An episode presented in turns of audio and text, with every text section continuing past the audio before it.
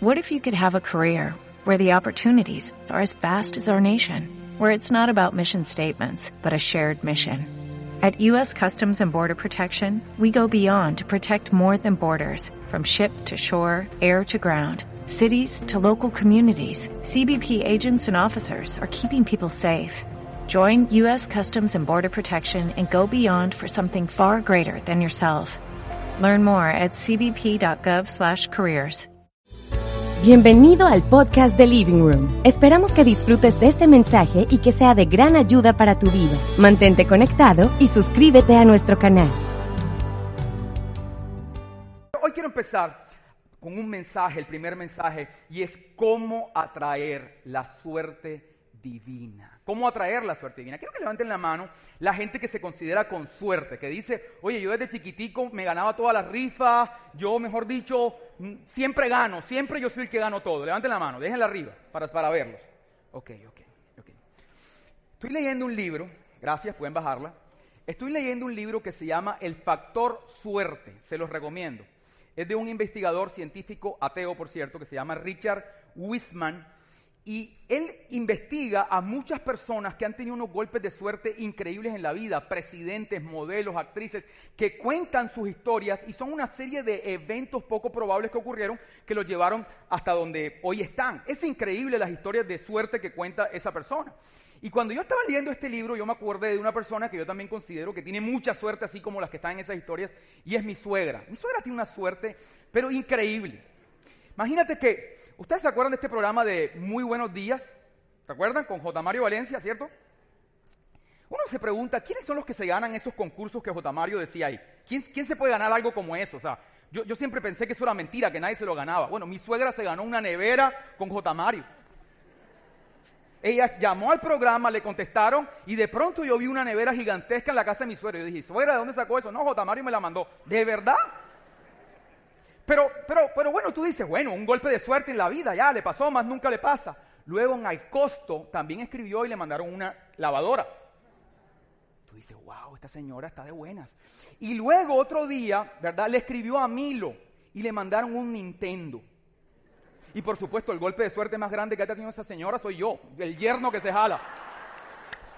Pero te digo algo, me, me llama la atención esto, porque este Richard Wiseman dice, escúchalo bien, estos acontecimientos providenciales, así lo dice el libro, estos acontecimientos providenciales que la gente le llama suerte, son el resultado de la actitud psicológica de ciertas personas. La forma de pensar de estas personas y la forma de actuar genera un espacio de oportunidades para su vida. Mira la, interpretación científica que le da. La forma de pensar y la forma de actuar siempre genera un espacio. Entonces él dice, por ejemplo, la gente que gana muchos sorteos tiene algo en común. ¿Qué creen? Participa en muchos sorteos. Y participa en muchos sorteos porque hay algo que tiene toda la gente con suerte en común en todo el mundo. Y es que toda la gente que tiene suerte en el mundo cree que tiene suerte. Óyelo bien, toda la gente que tiene suerte cree que tiene suerte y por eso lo lleva a participar. ¿Tú sabes por qué tú no nunca te has ganado un Nintendo en Milo? Porque nunca le has escrito a Milo. Así de sencillo. Y entonces estas personas, dice Richard, dice, estas personas siempre están generando un espacio de oportunidad porque son los que saludan, conectan, se presentan, ellos dicen me van a abrir la puerta, llaman, actúan, se mueven. Entonces ellos dicen que es suerte, pero en realidad ellos con sus acciones generan oportunidades que las otras personas no generan porque de antemano ellos anticipan que tienen suerte. Por eso David vivía anticipando la suerte. David decía, el bien y la misericordia de Dios me persiguen todos los días de, mi vida. Lo decía David, era su declaración. Él anticipaba que la suerte divina lo iba a, a perseguir. Escúchame, lo que crees es determinante para la suerte divina. La suerte divina se activa con la fe. Mira que cuando la Virgen María que es conocida como bendita entre todas las mujeres, como mujer favorecida, altamente favorecida, es como la imagen del favor de Dios. Creo que en la Biblia es la persona a la que más se le dice favorecida, bendecida, mujer llena de gracia, es a la Virgen María. Y fíjate que cuando ella se encuentra con su prima Elizabeth, su prima Elizabeth apenas la ve, dice que se llenó el Espíritu Santo y le dice, mujer, la gracia, el favor, la suerte divina reposa sobre ti porque has creído cada palabra que se ha lanzado sobre ti. Y yo te puedo decir hoy a ti eres bendito entre todos los hombres. Eres bendito entre todos los vendedores de la empresa. Eres bendito entre todas las personas que están vendiendo el mismo producto. Eres bendito entre todos los constructores. Eres bendito entre todas las personas que hacen tu negocio. Tu mujer eres bendita entre todas las mujeres porque has creído cada palabra que ha salido de la boca de Dios para ti. Ahora, el tema con la fe es que a veces la gente dice, fe es creer en Dios. ¿Estamos claros? Pero creer qué? Porque tú puedes creer en Dios, pero puedes creer de forma incorrecta. Por eso cuando el ángel Gabriel se le, aparece, a la Virgen María, el ángel Gabriel le dice, mujer bendita, favorecida, el Señor está contigo. No olvides que en el contexto de la Virgen María, ellos practicaban la ley, los diez mandamientos, y Dios era su enemigo prácticamente porque siempre estaban eh, de alguna forma juzgándolos, siempre estaba condenando y siempre vivían en una tensión entre su comportamiento y el castigo que venía de parte de Dios. Entonces, ellos creían en Dios, pero lo que creían no era correcto, era una distorsión a causa de vivir en la ley. Entonces, llega el ángel y dice, María, bendita eres porque el Señor está contigo. Creer que el Señor está de tu lado y no está en tu contra marca la diferencia. Ver al Señor de la forma correcta, tener una opinión correcta acerca de Dios. Y esta semana le escuché a Joseph Prince esto y me encantó y lo quiero compartir contigo. Él decía, Joseph Prince decía, la fe en realidad es tener una buena opinión de Dios. Necesitas cambiar tu opinión de Dios para que empieces a conectar con la fe verdadera. De hecho, el arrepentimiento en realidad es cambiar tu opinión acerca de Dios. Piensa bien. Cuando el hijo pródigo se arrepintió, piensa bien, ¿qué fue lo que él dijo? Dice la palabra que él entró en sí y dijo, oye, en la casa de mi padre yo estaba bien. Es decir, él se arrepintió de la opinión que tenía de su padre. En realidad el arrepentimiento es que tú tengas una buena opinión acerca de Dios que te permita regresar a Él, que te permita conectar con la fe, que te permita crecer. Por eso lo que crees va a ser determinante para avanzar. Necesitas creer que Dios está contigo, que Dios está a tu favor. Eso es clave, no solo que lo digas, sino que lo creas con todo corazón, que Dios está contigo y Dios está a tu favor. Cuando tú creas que Dios está contigo, que Dios está a tu favor, entonces bendito eres. Ahora bien, hablando de estas actitudes, estos eh, eh, eventos providenciales y de esta actitud psicológica que hace que pensemos y actuemos de cierta manera, nos encontramos con el apóstol Pablo, que hace una declaración en este mismo sentido. Él dice, por el favor de Dios, por la suerte divina, por la gracia, como le quiera llamar, yo soy lo que soy. Eso está en Primera de Corintios. Yo soy lo que soy. Pero ese favor de Dios no ha sido en vano conmigo. Hay algunas versiones que dicen, pero ese favor, esa suerte divina, no se ha desperdiciado en mi vida. Entonces fíjate lo que él está diciendo. Sí es cierto, todos tenemos el favor de Dios, todos lo tenemos. Tú puedes cantar, tú puedes hablar, podemos declararlo. Pero está diciendo Pablo que hay algunas personas que su, su manera de pensar y sus actitudes hacen que el favor de Dios se desperdicie. Es decir, que el favor está contigo, Dios está a tu favor, sí es cierto que está a tu favor, pero tu forma de pensar tu opinión acerca de Dios, la manera en la que procesas cómo ves las cosas que ocurren, hace que ese favor y esa gracia de Dios se, se desperdicie. Y eso es lo que queremos hablar hoy, esta mañana. ¿Cómo hacer para cooperar con la gracia y el favor de Dios y que no se desperdicie? ¿Cómo atraer la suerte divina? Y lo primero que quiero decirte para atraer esta suerte divina, lo primero y que es clave, es necesitas romper el vínculo que hay entre tus capacidades y tus posibilidades. Piénsalo bien. Necesitas romper el vínculo que hay entre tus capacidades, entre tu fuerza, entre lo que puedes ver y lo que puedes tocar y tus posibilidades. Necesitas hacerlo. ¿Sabes qué?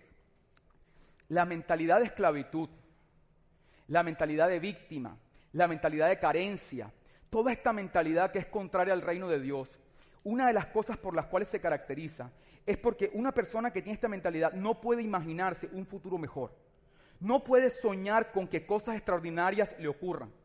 Es más, quizás si mientras yo estoy hablando y estoy diciendo, oye, mira que el favor de Dios te va a bendecir, que vienen oportunidades, que vas a vender más, cuando declaré allá que vas a vender más que las otras personas, que vienen negocios, que te van a aprobar créditos, si cuando tú escuchas eso, tú empiezas a decir, como que este hombre es un charlatán, como que qué es lo que está diciendo, esto no tiene nada que ver conmigo, posiblemente tú estás atrapado en una mentalidad de esclavitud, de carencia. Porque esta mentalidad, la característica es que se le hace muy difícil imaginarse un futuro maravilloso. No puede conectar con cosas extraordinarias porque está demasiado atrapado en lo que puede ver y lo que puede tocar. Él está demasiado esclavizado a su realidad. Es demasiado realista como para poder soñar más allá de lo que puede ver y más allá de lo que puede tocar. Entonces, generalmente esta gente está diciendo, las cosas extraordinarias no van a venir por ahora. No son por ahora. Por ejemplo, quiero ponerles un ejemplo. Ustedes saben, los que tienen tiempo de estar viniendo al living room, que yo quiero construir una casa. Tengo ese sueño en mi corazón desde hace años. Ya compré el lote, ¿verdad? Y ahora la voy a construir. Y este año, yo, yo quiero caminar en esa promesa, este 2022. Ahora, escúchame esto. No tengo un peso en la cuenta para construir esa casa. Ni una moneda. ¿Verdad? Tampoco estoy viendo ningún negocio a la mano. O sea, no tengo como un, as bajo la manga, donde digo, tengo este negocio, bueno, digo que tengo fe, pero en realidad tengo este negocio aquí y la fe es que me salga el negocio. No, no, no, no. No hay ningún negocio, no hay ni un peso en la cuenta y entonces es posible que yo diga, este año no es. Este año no es. Todavía falta, será más adelante. Porque entonces yo estoy atrapado en mis capacidades. Hay un vínculo muy fuerte entre mis capacidades y mis posibilidades, mis expectativas, lo que yo deseo, lo que yo anhelo, lo que puede ser posible, está demasiado amarrado a lo que puedo ver y a lo que puedo tocar. Y entonces mucha gente vive así y dice, no, esto no es por ahora, esta palabra será después, ahora no. Por ejemplo, tú quieres hacer un negocio, quieres montar tu negocio, quieres emprender un negocio, pero no tienes dinero, pero no tienes conexiones. Entonces tú dices, bueno, no, es ahora, eso será más adelante, no, no, se puede. Hay un vínculo demasiado fuerte. O por ejemplo, tú tienes un diagnóstico médico y el médico dijo que no hay un tratamiento viable para tu situación. Entonces tú estás atrapado en esa declaración. Entonces tú dices, este año no me voy a sanar, este año no se va a poder, hasta que no se descubra un tratamiento porque estoy atrapado en las posibilidades, eh, perdón, en las capacidades. Incluso en el amor es igual. Tú puedes, de pronto te gusta una mujer o un hombre, te gusta y, tú dices, pero mírame a mí, mírala a ella, mira mi situación económica, mírala de ella. Y entonces no, no, tú dices, este año no será, será más adelante, porque te das cuenta que lo que puedes ver y lo que puedes tocar, eh, estás tan atrapado, eres tan realista que no te permite avanzar hacia cosas posibles que trascienden a tus capacidades. Hasta ahí estamos claros. Ahora, esto mismo le pasaba al pueblo de Israel en Egipto tenían 400 años de ser esclavos. Después de 400 años tú pierdes toda esperanza de salir de ahí.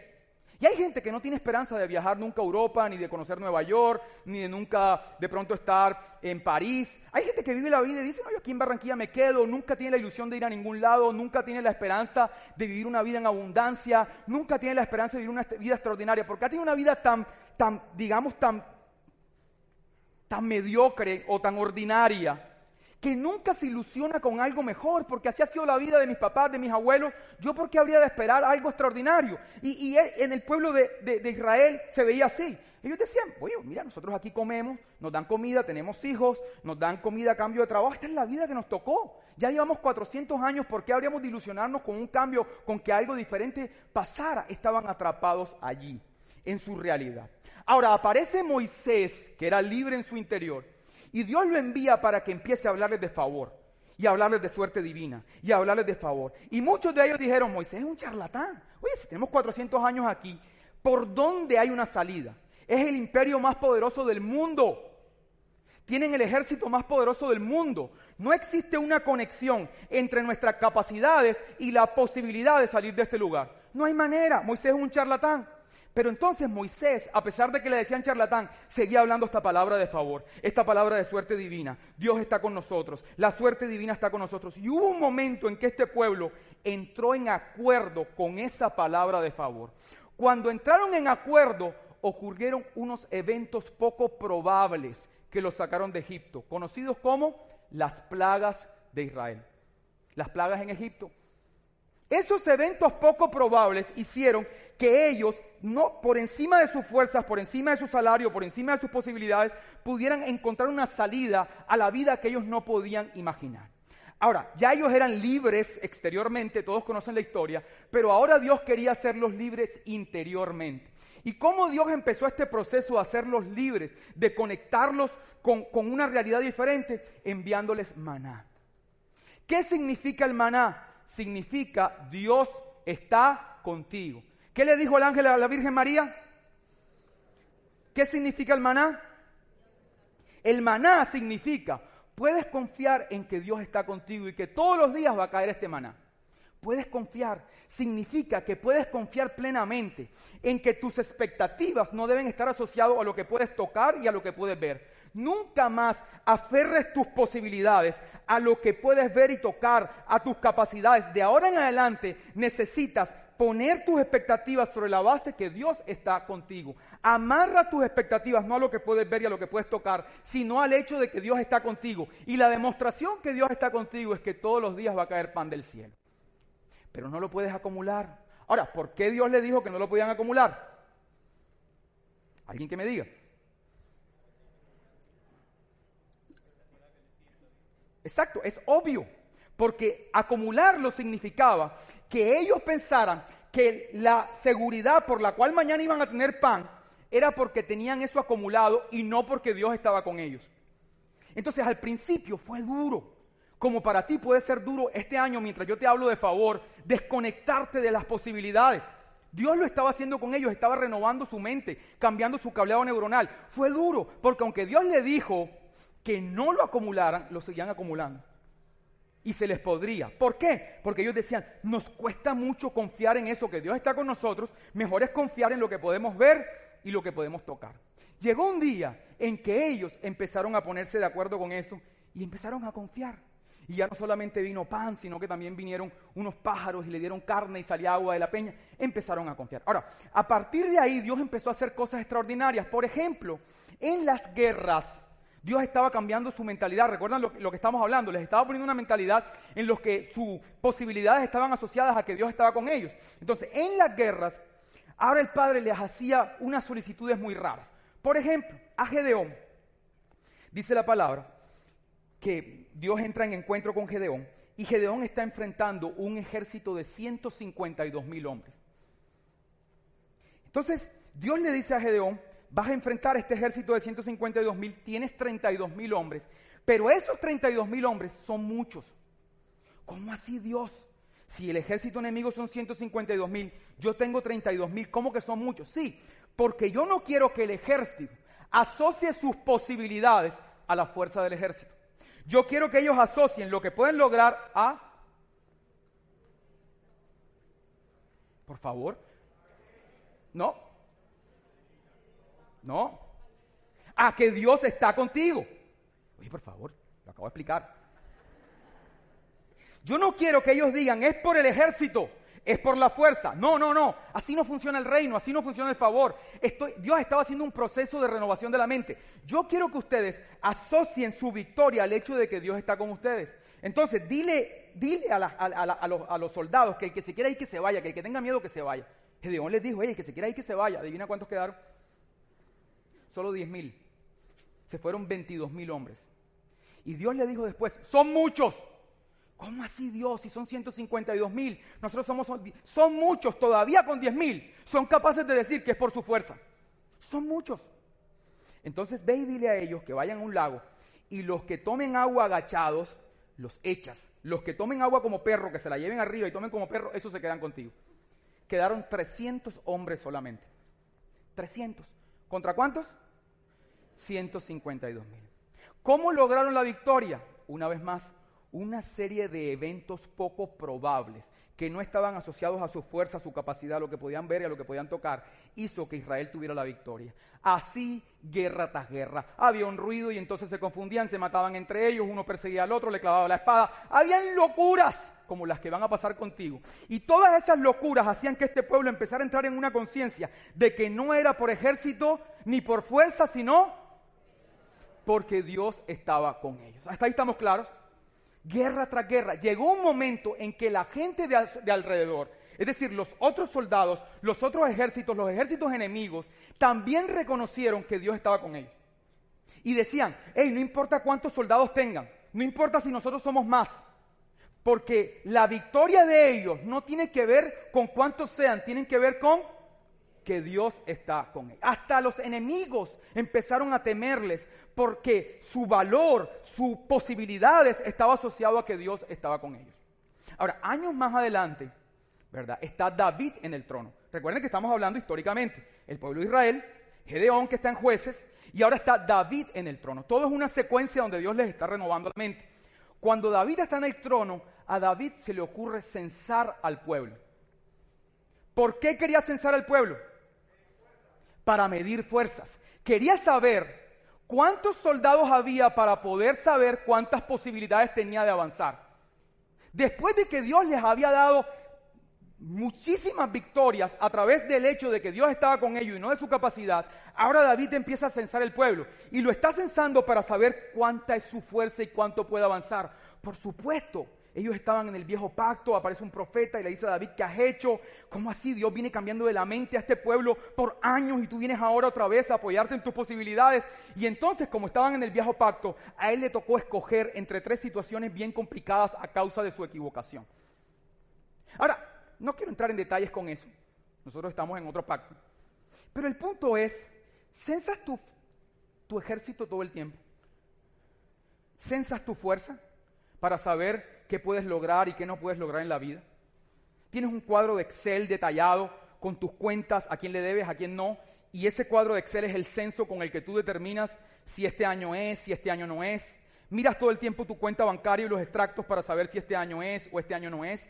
Miras todo el tiempo lo que el médico dijo para saber si este año es o no es. Escuchas todo el tiempo el comentario de la gente a tu alrededor para saber si este año es, o no es. Todo el tiempo miras.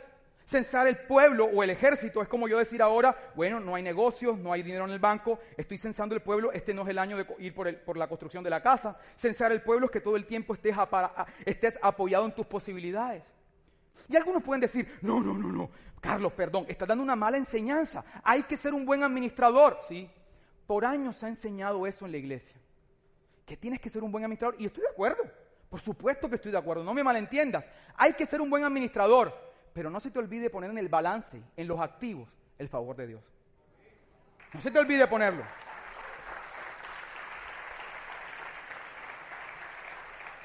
Porque si no pones el favor de Dios en los activos, en tu patrimonio, entonces estás viendo solamente con tus ojos naturales. Y la Biblia dice que nosotros no vivimos por vista, sino por fe. Ahora bien, entonces, ¿qué hay que hacer? Oye, hay que vivir confiado en que Dios está en que Dios está con nosotros, en que Dios está con nosotros. Y empezar a dar pasos, no asociado, no asociado a nuestra capacidad, a nuestra posibilidad, sino empezar a dar pasos bajo la palabra de Dios, lo que Dios nos está diciendo este año. ¿Qué Dios nos está diciendo este año? Que es el año del favor. Entonces hay que empezar a dar pasos y quebrar el vínculo que hay entre nuestra capacidad y nuestra posibilidad. Por ejemplo, en mi caso, en el tuyo es distinto, pero en el mío, mañana me entregan la licencia de construcción. Gracias a Dios. ¿Y para qué licencia de construcción si no tienes la plata? Obviamente.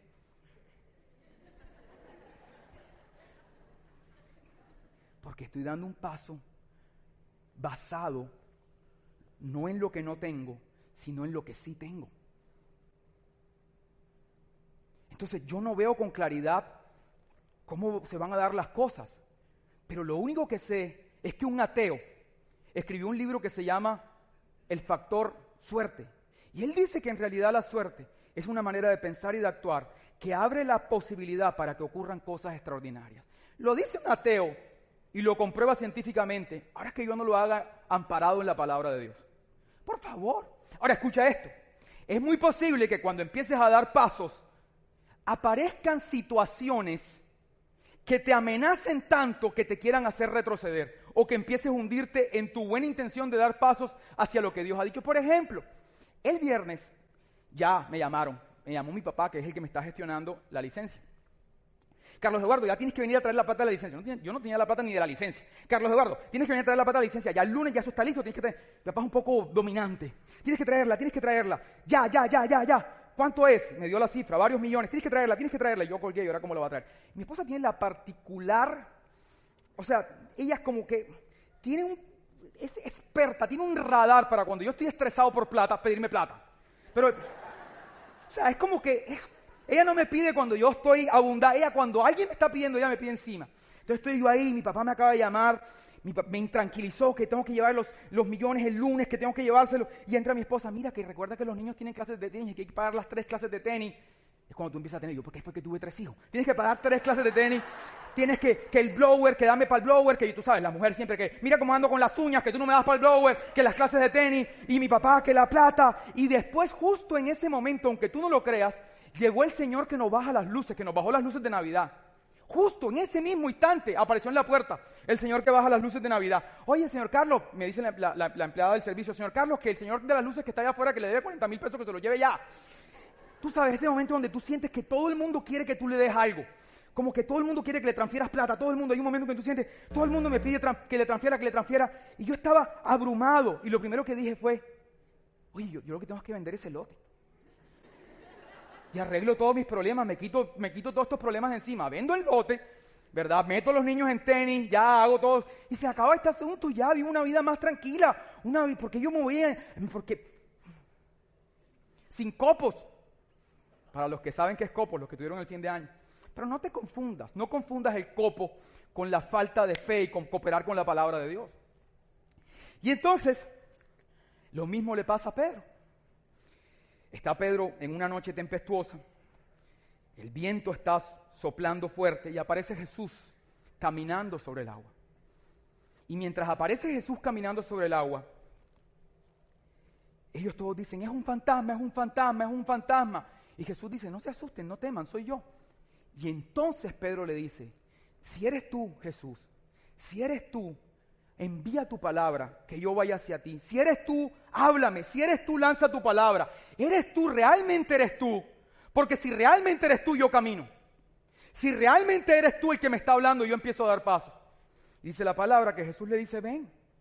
Y Pedro empezó a caminar sobre el agua. Y empezó a caminar más allá de sus capacidades no estaba caminando sobre la idea de lo que podía ver, lo que podía tocar, ni siquiera por las leyes físicas. Él estaba caminando por quien estaba con él. Él estaba caminando viendo con claridad a los ojos directamente a quien estaba con él. Y mientras él tenía en su mirada quién estaba con él, él caminaba sobre lo, lo, imposible. Pero cuando puso su mirada en el viento, en las olas, en el mar, y quitó su mirada de quién estaba con él, de la razón de sus garantías, de la razón por la cual sí lo puede lograr, de la razón por la cual este año va a ser extraordinario. Cuando él quitó su mirada empezó a hundirse. Y así este año necesitas caminar, van a venir cosas que van a tratar de alterar el curso de las decisiones que tomas. Es normal, es normal, vives en un mundo natural, va a haber gente que te cobra, va a haber gente que te llama, va a haber gente que te dice vas a fracasar. Te lo van a decir. Pero si no quitas la mirada de quien te lo dijo.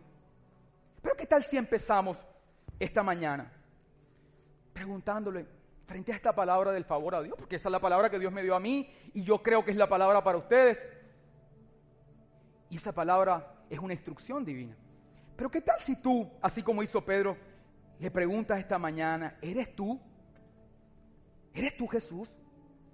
¿Realmente me estás diciendo que dé pasos de fe? ¿Realmente eres tú? Porque, porque si eres tú, yo lo hago. Si esta palabra viene de ti, yo, yo tomo el paso, pero si no viene de ti, no, no quiero hacerlo. ¿Sabes qué?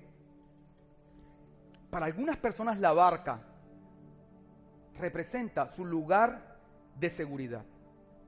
La barca para algunos son sus hojas de cálculo de Excel. La barca para algunos son los extractos bancarios, la barca para algunos es lo que te dice tu esposa, la barca para algunos es donde está la receta médica o el diagnóstico médico. Y algunas personas no se quieren mover de la barca porque quieren estar aferrados que hay una conexión profunda que les dé seguridad. Es una seguridad en lo que podemos ver y lo que podemos tocar. Una seguridad en donde están nuestras capacidades. Pero Jesús te está llamando este 2022 y te está diciendo, ven. Te está diciendo, ven Sal de ahí. El Espíritu de Dios te está llamando y te está diciendo, da esos pasos, ese que tienes en la cabeza, ese que estás pensando, dalo. Empieza a caminar. Empieza a avanzar.